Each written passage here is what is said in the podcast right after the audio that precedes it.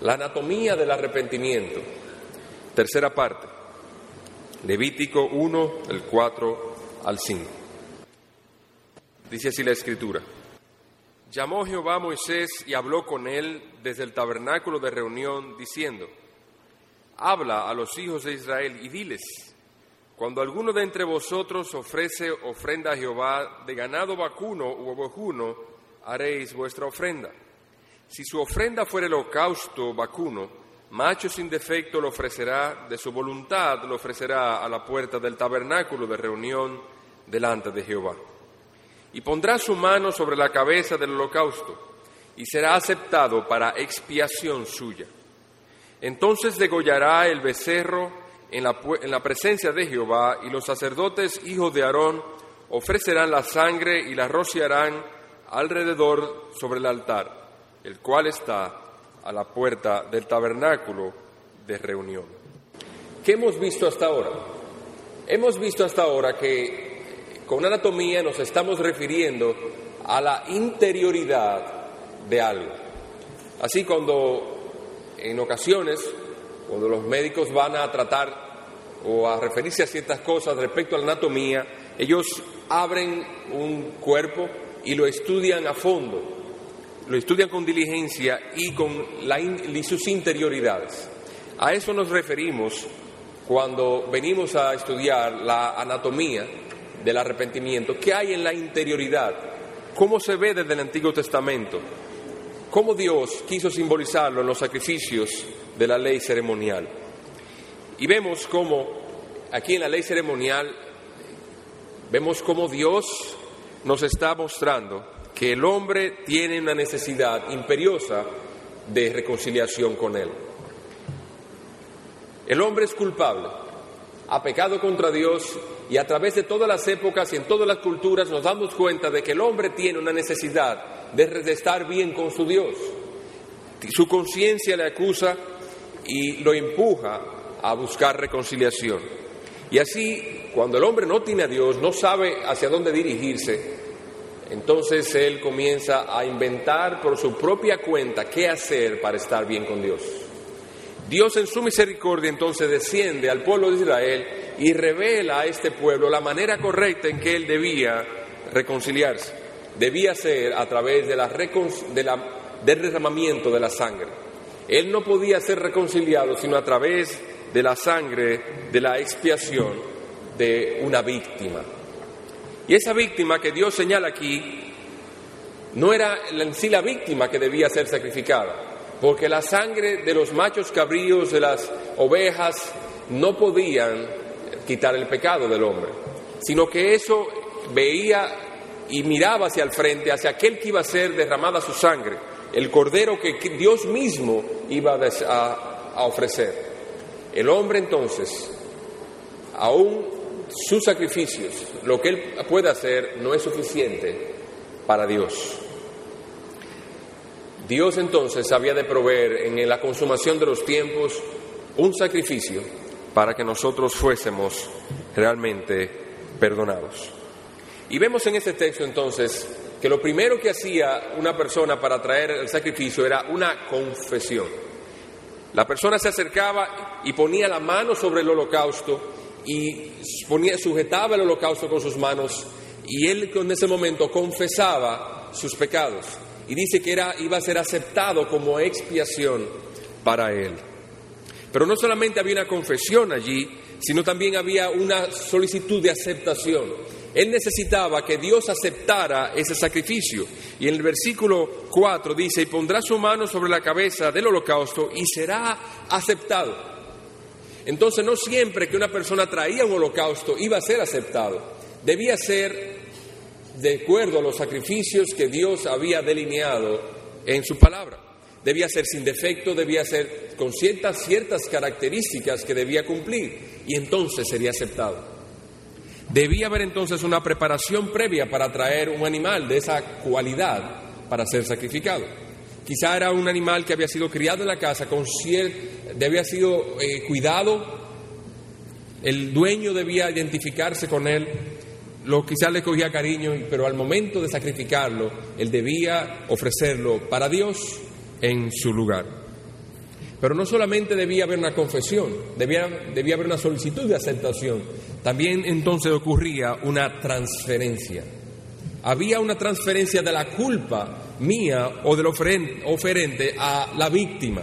Dice, y, pondrá su mano sobre la cabeza del holocausto y será aceptado para expiación suya. Y entonces degollará al becerro.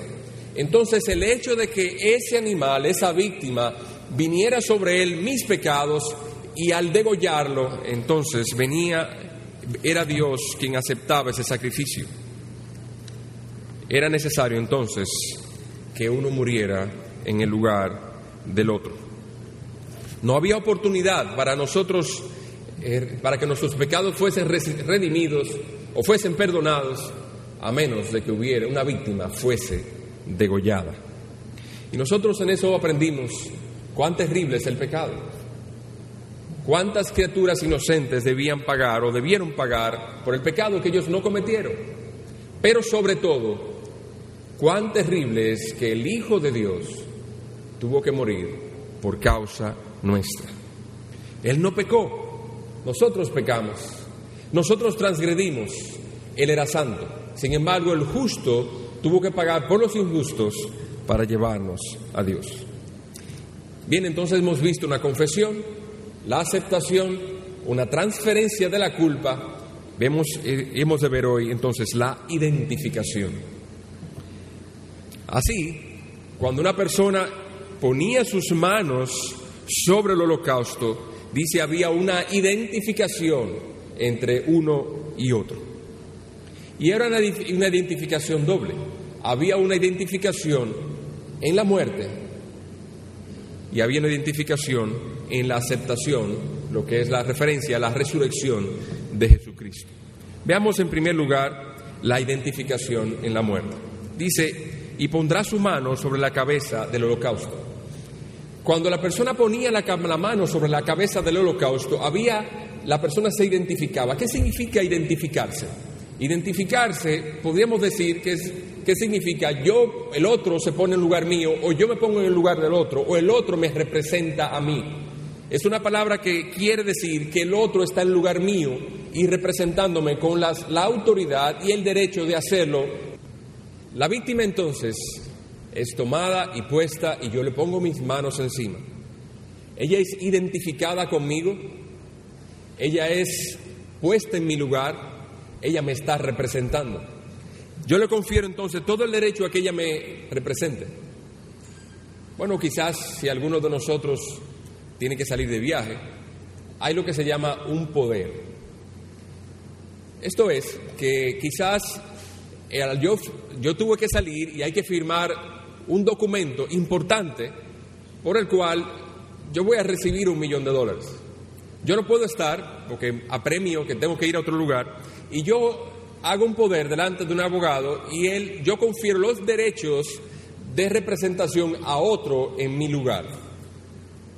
Entonces esa persona recibe el derecho para de, representarme y, es, y yo soy identificado como esa persona.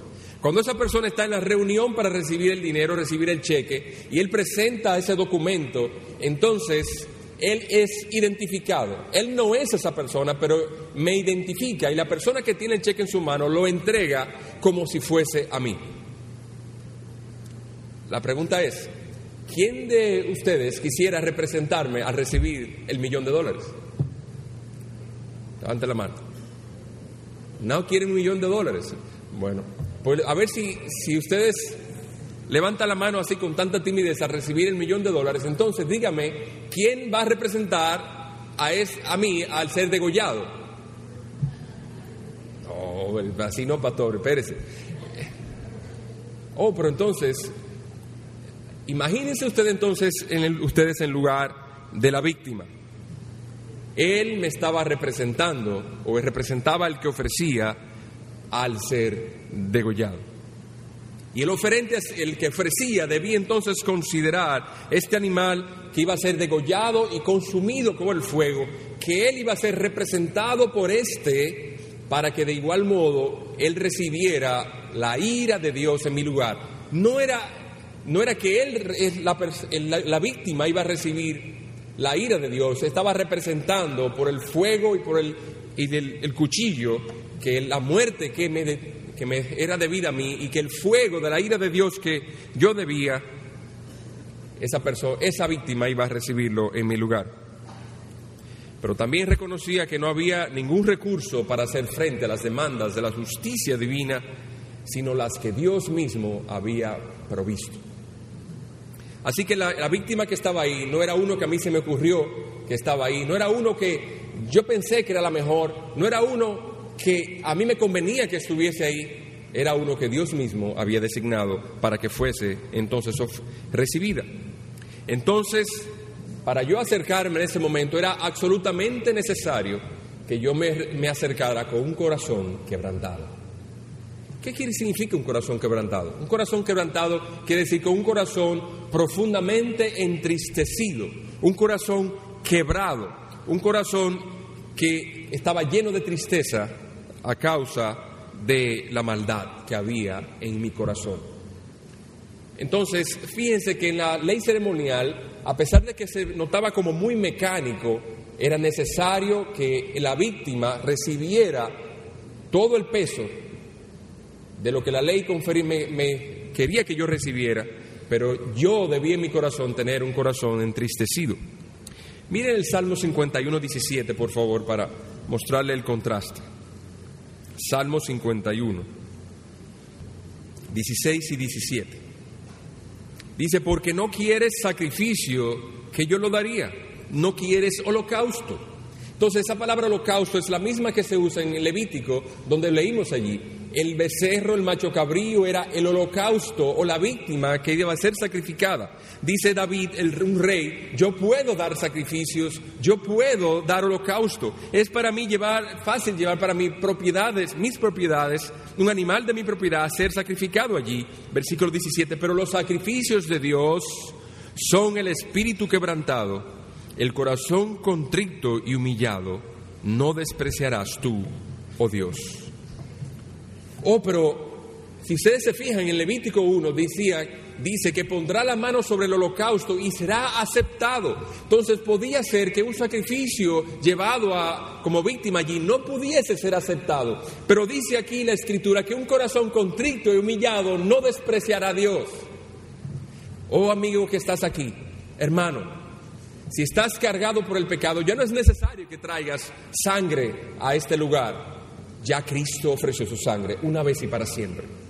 Y cuando nosotros vamos con un corazón contrito y humillado, siempre seremos aceptados en Jesucristo.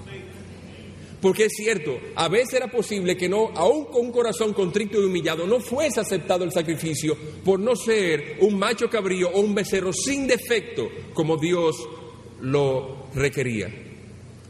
Pero en Jesucristo, Él siempre será aceptado. Él es el Hijo de Dios. Él es el Hijo de Dios, el Cordero de Dios que quita el pecado del mundo. Entonces era absolutamente necesario que en los sacrificios hubiera un quebrantamiento en el corazón. Así que la persona al traer el sacrificio, su corazón debía estar entristecido.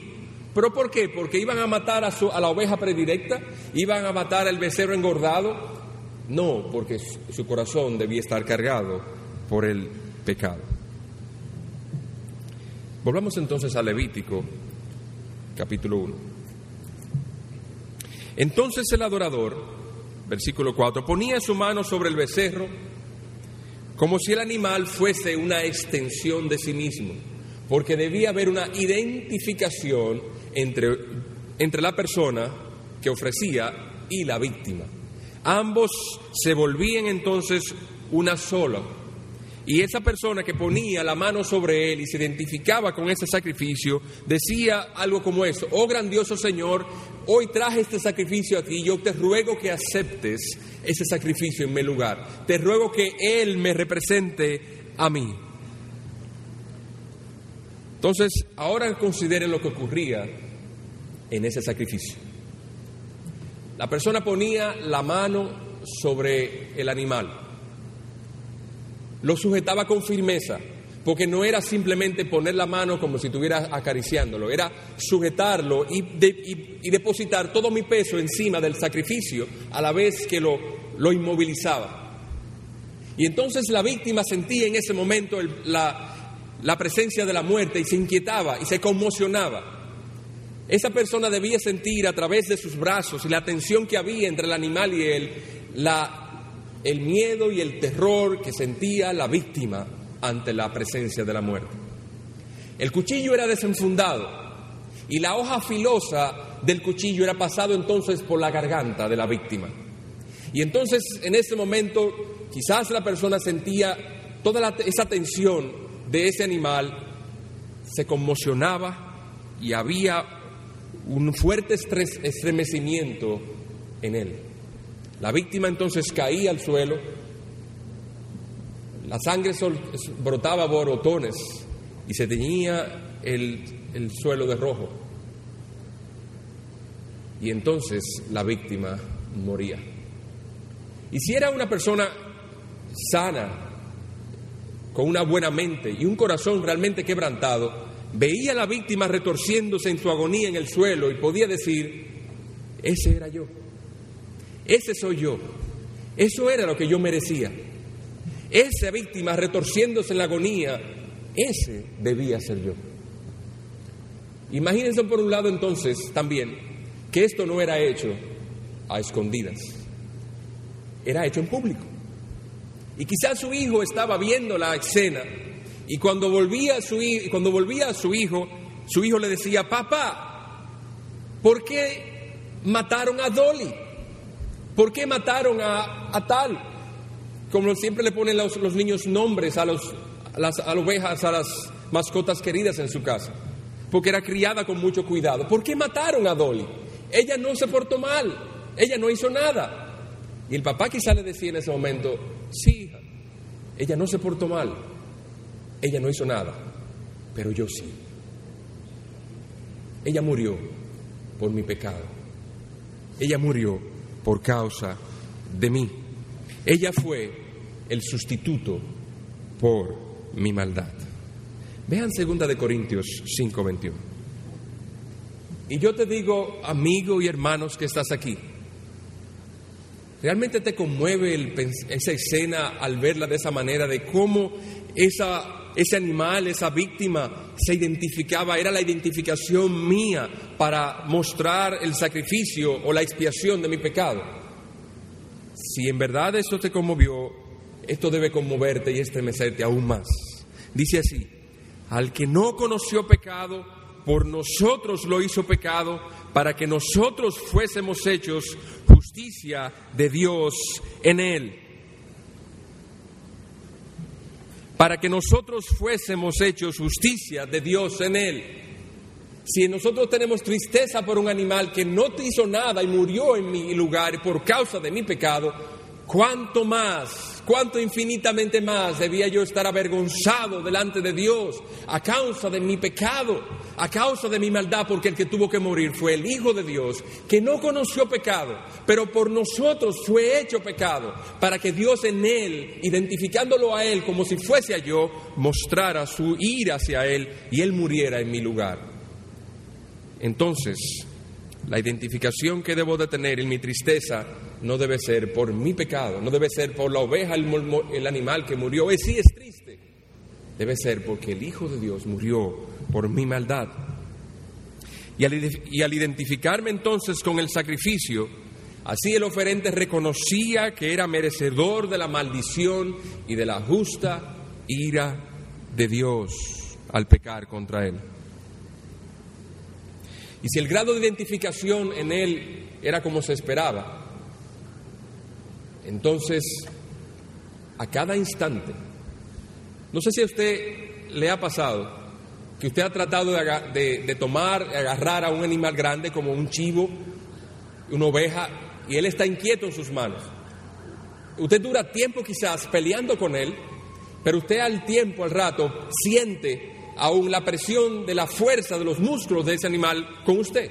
Imagínense lo que era en ese momento la persona sujetándolo con fuerza y el cuchillo pasando por la garganta y ese animal estremeciéndose y gimiendo y dando alaridos de dolor, ¿cómo esa persona con una, con una escena tan cerca de él, viendo sangre tan cerca de él y pensando todo lo que significaba eso ante él, posiblemente por su mente pasaban esas escenas una y otra vez, una y otra vez. Quizá cuando dormía se levantaba pensando en o sintiendo la fuerza de ese animal aún en él. Se lo sentía continuamente. O sentía continuamente las punzadas de su conciencia. O las punzadas de las palabras de su hijo que aún le decían, papá, ¿por qué murió Dolly? Y al recordar eso, si había una identificación correcta en el corazón, esa persona podía cerrar sus ojos quizás y decir, Señor, oh Dios, perdona tú mi pecado. Oh Dios, no me dejes pecar. Oh Señor, limpia de mis maldades y ame un hombre fiel a ti. Y así cuando nosotros recordamos a Jesús clavado en la cruz, vemos a ese Hijo de Dios que no, no tuvo pecado en él, ni se, halló engaño en su boca, clavado en la cruz. Quizá nosotros pensamos en Jesús cuando fue tomado preso y fue azotado, su espalda deshecha por las, habiendo sido desgarrado por el látigo romano, que estaba lleno de huesos y hierro, y cuando daba, desgarraba la carne y dejaba quizá la espalda desnuda en sus músculos. Quizá pensamos en Jesús, en la, la, corona de espinas clavada en su cabeza y toda la vergüenza que tuvo que recibir, la ignominia a causa de la maldad que no era de él. La maldad era mi maldad. Y cuando era crucificado y se estremecían sus miembros a causa de, la, de los clavos y del dolor, y cuando fue levantado allí, oh hermano, oh amigo, ese fue el cordero por quien yo debo o con quien yo debo identificarme. Y ese cordero fue el que murió por nuestros pecados. Cuán tonto y necio es entonces cuando alguien trata de justificar sus propias iniquidades, aludiendo a sus buenas obras. Dice aquí que el sacrificio sería acepto ¿quién te dice a ti que tus buenas obras van a ser aceptas ante Dios? ¿Quién te ha dicho a ti que porque tú hayas dado limosnas esta semana, o porque tú hayas venido a la iglesia otra semana, o porque hayas leído la Biblia esta semana, vas a ir al cielo por causa de que has hecho algo para Dios, como si Dios necesitara algo de ti? ¿Quién te ha dicho a ti que tu sacrificio habría de ser aceptado? Fíjate cómo Dios habla y su sacrificio será aceptado. Pero también Él ha dicho que ningún ser humano será justificado por las obras de la ley. Ve conmigo Romanos capítulo 3.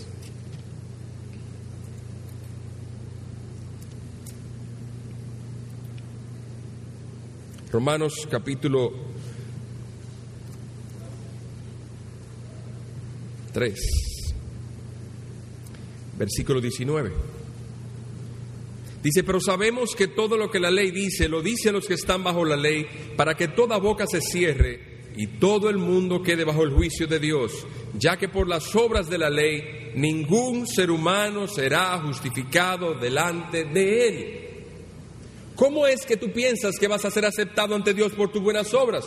Otro texto, vamos a Gálatas, Gálatas capítulo 3 versículo 10, Gálatas 3:10. Porque todos los que dependen de las obras de la ley están bajo maldición, pues escrito está, maldito todo aquel que no permaneciere en todas las cosas escritas en el libro de la ley para hacerlas.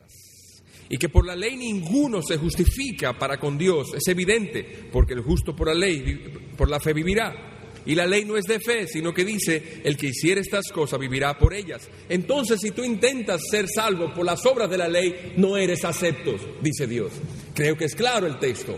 Si tú llevas como ofrenda a Dios tus buenas obras, tu buena participación en la sociedad, tu reputación de persona generosa, buen padre, buen hijo, buen amigo, una persona fiel a su esposa siempre, eso no es aceptado porque por las obras de la ley ningún ser humano será aceptado. Versículo 13, pero Cristo nos redimió de la maldición de la ley, hecho por nosotros maldición, porque escrito está, maldito todo aquel que es colgado de un madero. Sí, Cristo sí fue aceptado.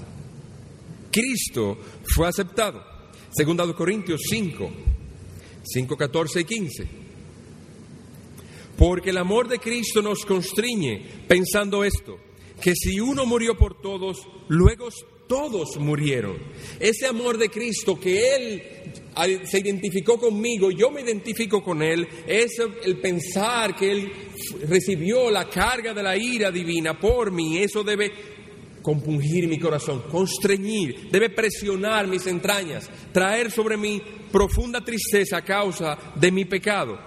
Y esto que si uno murió por todos, luego todos murieron y por todos murió, para los que viven ya no vivan para sí, sino para aquel que murió y resucitó por ellos. Sí, hermano, si tú crees en Cristo, Él es identificado contigo, tú con Él, entonces cuando Él murió, tú moriste con Él.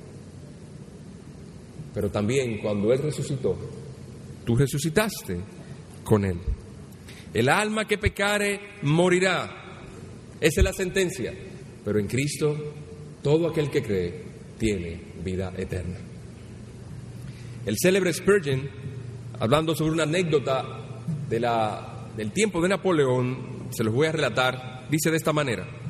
En una de las grandes guerras de Francia, un hombre llamado al servicio militar pero como no podía abandonar su familia, pagó una cuantiosa suma de dinero para que alguien lo sustituyera en la guerra. Ese sustituto fue a la guerra y murió.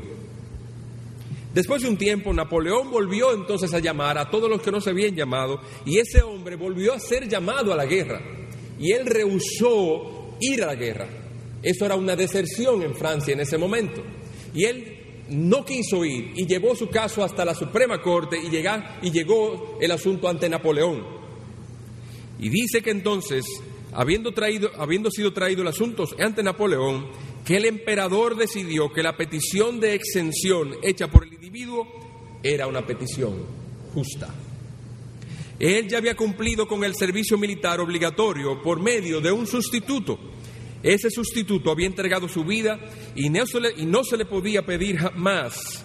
Y por lo tanto la persona a quien había sustituido ya no podía ser llamada para servir de manera obligatoria como antes termina la cita. Hermano, ya Dios no nos va a llamar otra vez a responder por nuestros pecados, porque uno murió por nosotros, Jesucristo el justo. Oh amigo, pero eso que es gozo para nosotros, para ti puede ser causa de gran tristeza si tú no oyes a Cristo. Dice el versículo Gálatas 2.20, con Cristo estoy juntamente crucificado y ya no vivo yo, mas vive Cristo en mí. Ese es nuestro Salvador. Yo en Él muero, yo en Él vivo. En Él está escondido, escondida mi vida. Con Él he sido crucificado, con Él fui sepultado, pero también con Él fui resucitado y con Él tengo la, esperanza de gloria en los cielos. Amigo, pero tú con qué cuentas? ¿Quién te está identificando? ¿Quién te está sustituyendo? ¿Quién te está representando? No hay para ti un sustituto. Tú te presentarás ante Dios y el cuchillo ha de ser pasado sobre tu garganta. Tú mismo has de ser el sacrificio y la víctima y has de pagar en el infierno por siempre. Pero no tiene que ser así, porque Cristo ya murió. Y Él te ofrece hoy mismo que a nosotros, hoy te ofrece a ti vida eterna. Pero no solamente somos identificados en, en muerte, somos también identificados con Cristo en su resurrección. Vamos otra vez a Levítico, capítulo 4. Así que cuando la víctima era degollada y era aceptado el sacrificio, la expiación era hecha. ¿Qué continuaba? Al final entonces la víctima, versículo 17, la segunda parte, y el sacerdote la hará arder sobre el altar, sobre la leña que estará en el fuego. Holocausto es ofrenda encendida de olor grato a Jehová. ¿Qué ocurría entonces? Y ustedes leen a lo largo de toda Levítico, y después de haber sido degollada la víctima, de haber sido confesado el pecado, degollado la víctima, aceptado su sacrificio, el sacrificio era puesto sobre el fuego, en la leña, y este ardía.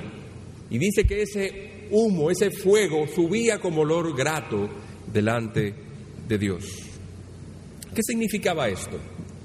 Significaba que Dios recibía con agrado el sacrificio hecho. La víctima era aceptada y Dios recibía el pago como si fuera de la víctima. Era identificado con él. Ese olor subía como si fuese de él mismo. El holocausto entonces era consumido sobre el altar como ofrenda encendida de olor agradable ante Dios. Y así nosotros somos también identificados con Cristo. Dios habiendo, sido Dios habiendo levantado a Cristo de entre los muertos, dice que ese sacrificio fue agradable a Dios. Vean conmigo Efesios capítulo 5, versículo 2. Efesios 5, 2. Dice, y andad en amor como también Cristo nos amó y se entregó a sí mismo por nosotros, ofrenda y sacrificio a Dios en olor fragante.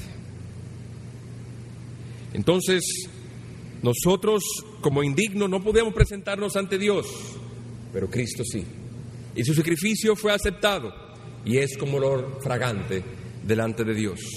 Nada de lo que nosotros podemos hacer puede hacernos agradables a Dios, pero Cristo sí, porque nosotros siendo identificados con Él, su justicia fue vindicada y apropiadamente apaciguada, o como dicen algunos textos, llevada a paz. Fue apaciguada. Mire Romanos capítulo 3. Romanos 3:25. Hablando de Cristo, dice, a quien Dios puso como propiciación por medio de la fe en su sangre. La palabra propiciación significa precisamente apaciguar, llevar a tranquilidad, a quietud, una ilustración pálida es cuando un niño está llorando, desesperado por leche, un niño de, días de nacido, y grita y grita y grita, y usted le hace, le hace coquilla y que se y usted le puede hacer todas las, le lleva un juguete, le hace cariño, le ve si le pasa algo, él no se va a callar por nada que usted le haga, pero hay algo que sí lo calla. Le pone el biberón en la boca, se hace grande silencio en la casa y los vecinos pueden dormir. Entonces, eso es apaciguar. Él apaciguó el niño. Y así la ira de Dios está encendida contra el impío todos los días. Está contra nosotros a causa de nuestra iniquidad, nuestra maldad, nuestros malos pensamientos, nuestros malos afectos, nuestras iniquidades, nuestras frecuentes murmuraciones, nuestros malos pensamientos. Y Dios, cuando Cristo es presentado y presentado su sangre y se identifica con nosotros, entonces la ira de Dios es apaciguada. Dios entonces y su justicia es propiciado y es propiciado por medio de la fe en su sangre. Nosotros estamos unidos con Cristo y no hay manera de separarnos de Él. Sus intereses son nuestros intereses. Su gloria y su honor es nuestra gloria y nuestro honor. Dice, ¿quién entonces podrá separarnos del amor de Cristo? Como dice Romanos 8:39. Ahora, quizá alguien presente alguna objeción y diga, o lo vamos a poner de esa manera, vamos a ubicarnos en el templo en el momento del sacrificio. Y allí está un judío. Viene un judío entonces a ofrecer un sacrificio allí y cuando llega allí entonces se contenta con hablar acerca del sacrificio. Y él comienza a decir, sí, realmente es un sacrificio bueno, Qué bueno que Dios puso sacrificios para que nosotros tuviéramos una manera de ser salvos. Y el sacrificio representa esto, y él, y él sigue hablando y hablando y hablando y hablando. pero él no pone su mano sobre el sacrificio. Y él se va a su casa y aún no ha puesto la mano sobre el sacrificio. Y entonces él como vino se fue cargado por su pecado. Es como aquel nutricionista que viene, tú le vienes a hablar de una cosa, y te dice, mira, la comida, es cierto que tenemos hambre ahora, son casi las dos.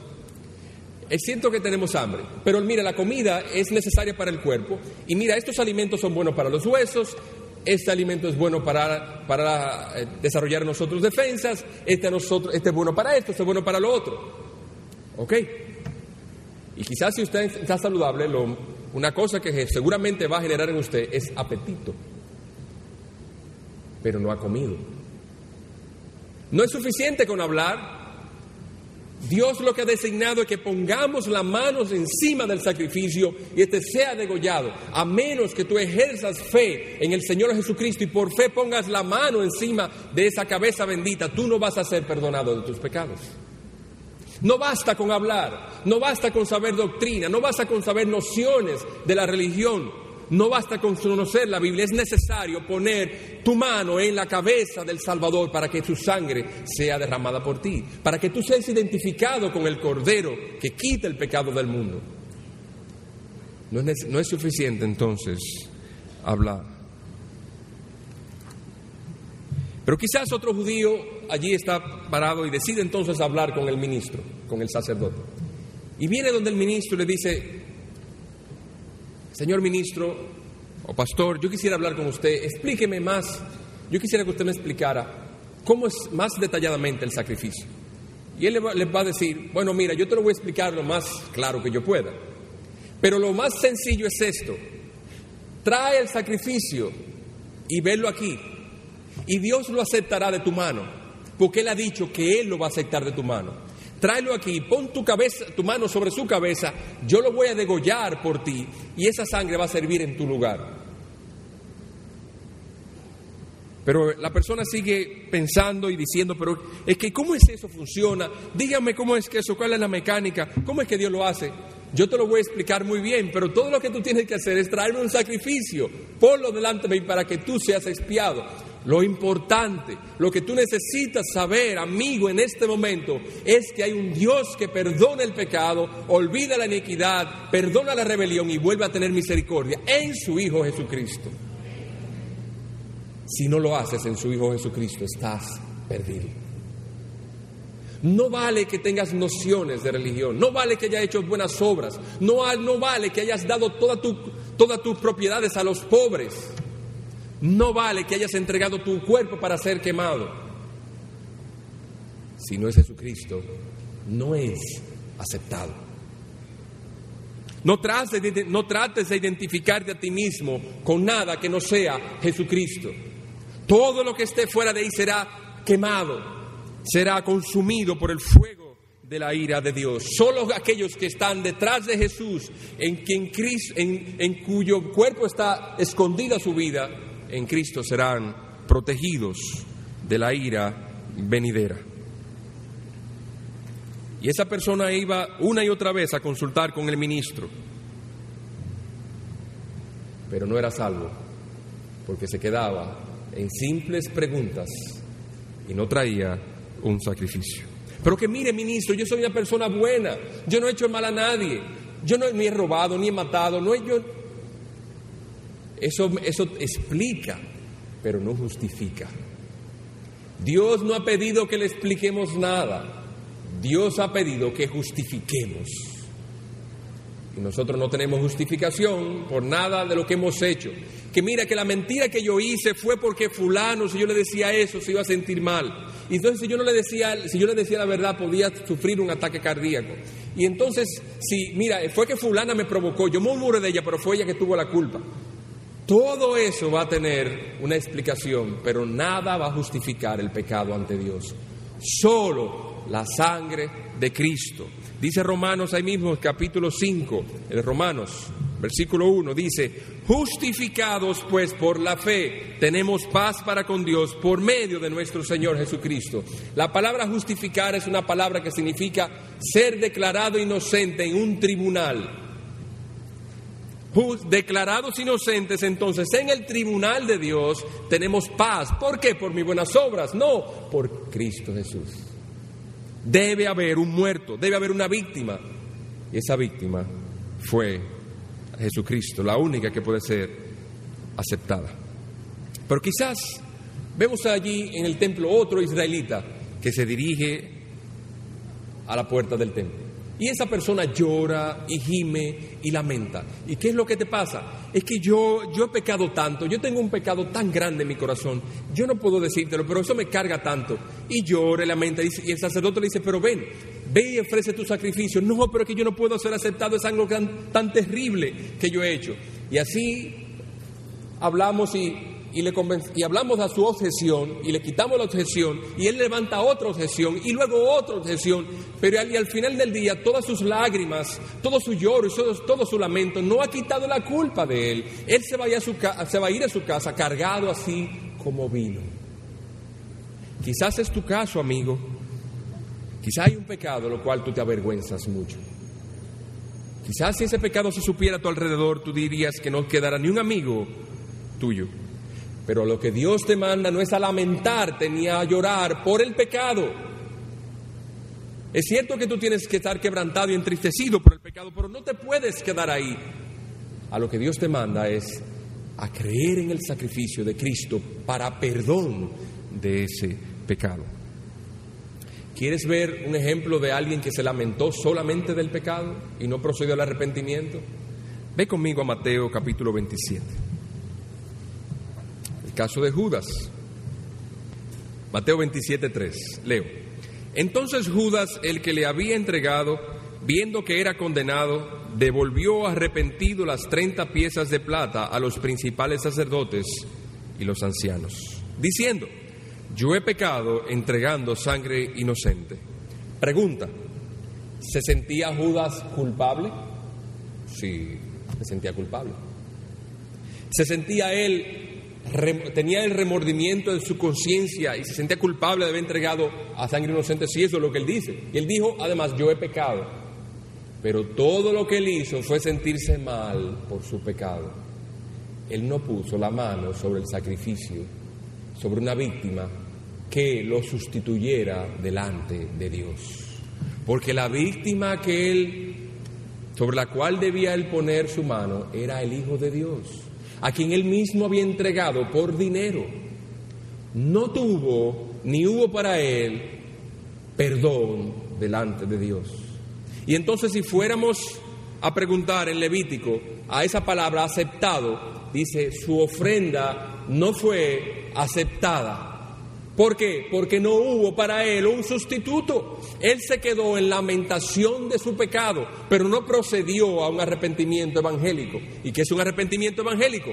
Poner la mano sobre el sacrificio que Dios ha provisto, Cristo Jesús. Pero para él no hubo arrepentimiento, para él no hubo remisión de pecado, porque él había entregado al único que podía perdonarlo. Entonces, ¿ves tú como el, el remordimiento por sí solo no lleva a ningún sitio? Si tú estás simplemente lamentando por tu pecado, no vas a ir a ningún sitio, porque las lágrimas no pueden lavar el pecado. La lamentación no puede interceder por ti. Mira Jeremías 2.22. Jeremías 2.22, después de los Salmos, después de Isaías. Dice así, aunque te laves con lejía y amontones jabón sobre ti, la mancha de tu pecado permanecerá aún delante de mí, dijo Jehová el Señor. Aunque llores sin cesar, aunque te lamentes, aunque hagas lo que hagas, no hay modo de quitar el pecado. Solamente hay uno solo, el Hijo de Dios que quita el pecado del mundo. Oh amigo que estás aquí, no pongas tú más peros no pongas más peros, pon los peros lejos de ti. No hay más peros ya que valga, no hay más excusa que interponer, no hay más justificación que puedas traer. Solamente cree en Jesucristo, pon tu mano sobre Él y serás aceptado. Oh amigo que estás aquí, el que cree en el Hijo tiene la vida. Hermano, Nosotros pecamos continuamente. Nuestras iniquidades muchas veces colman por encima de nuestras cabezas. A veces son tan feas que, como decía hace un rato, cuando nos, si otros supieran lo que estamos pensando, no quedaría ni uno solo. Sin embargo, delante de Dios somos, somos como libros abiertos.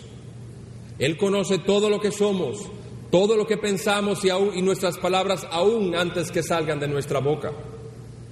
Él conoce las intenciones de nuestras acciones. Sin embargo, Él perdona nuestros pecados. Él no nos desecha. Antes Él ofrece su Hijo para que nosotros pueda, por Él podamos ser salvos. Por lo cual, si Dios ha dado un recurso tan poderoso, nosotros no debemos quedarnos en la lamentación de nuestra maldad. Debemos proceder al arrepentimiento. Es cierto, nosotros tenemos una presión en el corazón de estar bien con Dios y reconciliarnos con Dios, por esa es la manera de estar bien con Dios y reconciliarnos con Él, arrepentimiento. ¿Y cómo yo inicio el arrepentimiento? Vamos a Hechos capítulo 17, 17.30, y luego vamos a Proverbios 28, 28.3. Dice Hechos 17.30, pero Dios habiendo pasado por alto los tiempos de esta ignorancia, ahora manda a todos los hombres en todo lugar que se arrepientan.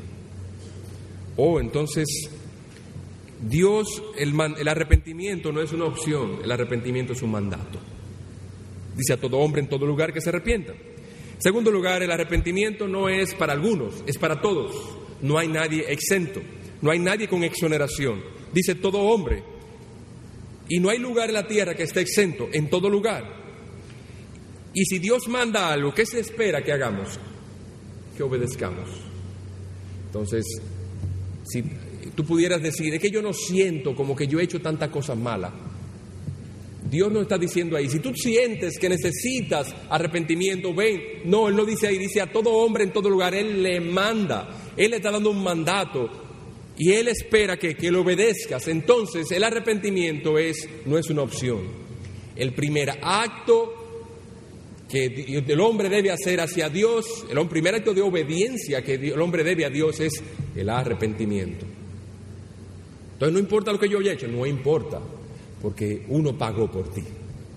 Si uno ya pagó, entonces lo que yo necesito es que mi pecado lo identifiquen con Él, lo transfieran a Él, que ese sacrificio sea aceptado y todo lo que yo necesito es entonces es arrepentirme. Proverbio 28:13 dice, el que encubre su pecado no prosperará, más el que lo confiesa y se aparta alcanzará misericordia. ¿Qué está diciendo aquí indiferente? No es lo mismo. El arrepentimiento es una confesión. Pero el arrepentimiento tiene dos partes. No solamente tus palabras, sino también tu actitud nosotros obedecemos a Dios en que nos arrepentimos y nos separamos o abandonamos el pecado. Amigo que estás aquí, ¿qué tienes que hacer? Ahí mismo en tu asiento, dile, Señor, yo he pecado contra ti, vengo a ti con un corazón quebrantado. Yo recuerdo mi maldad, aunque no la recuerdo toda, pero tú has dicho que yo soy pecador. Te ruego que Cristo Jesús cubra mi maldad por su sangre y apártate de pecado para salvación.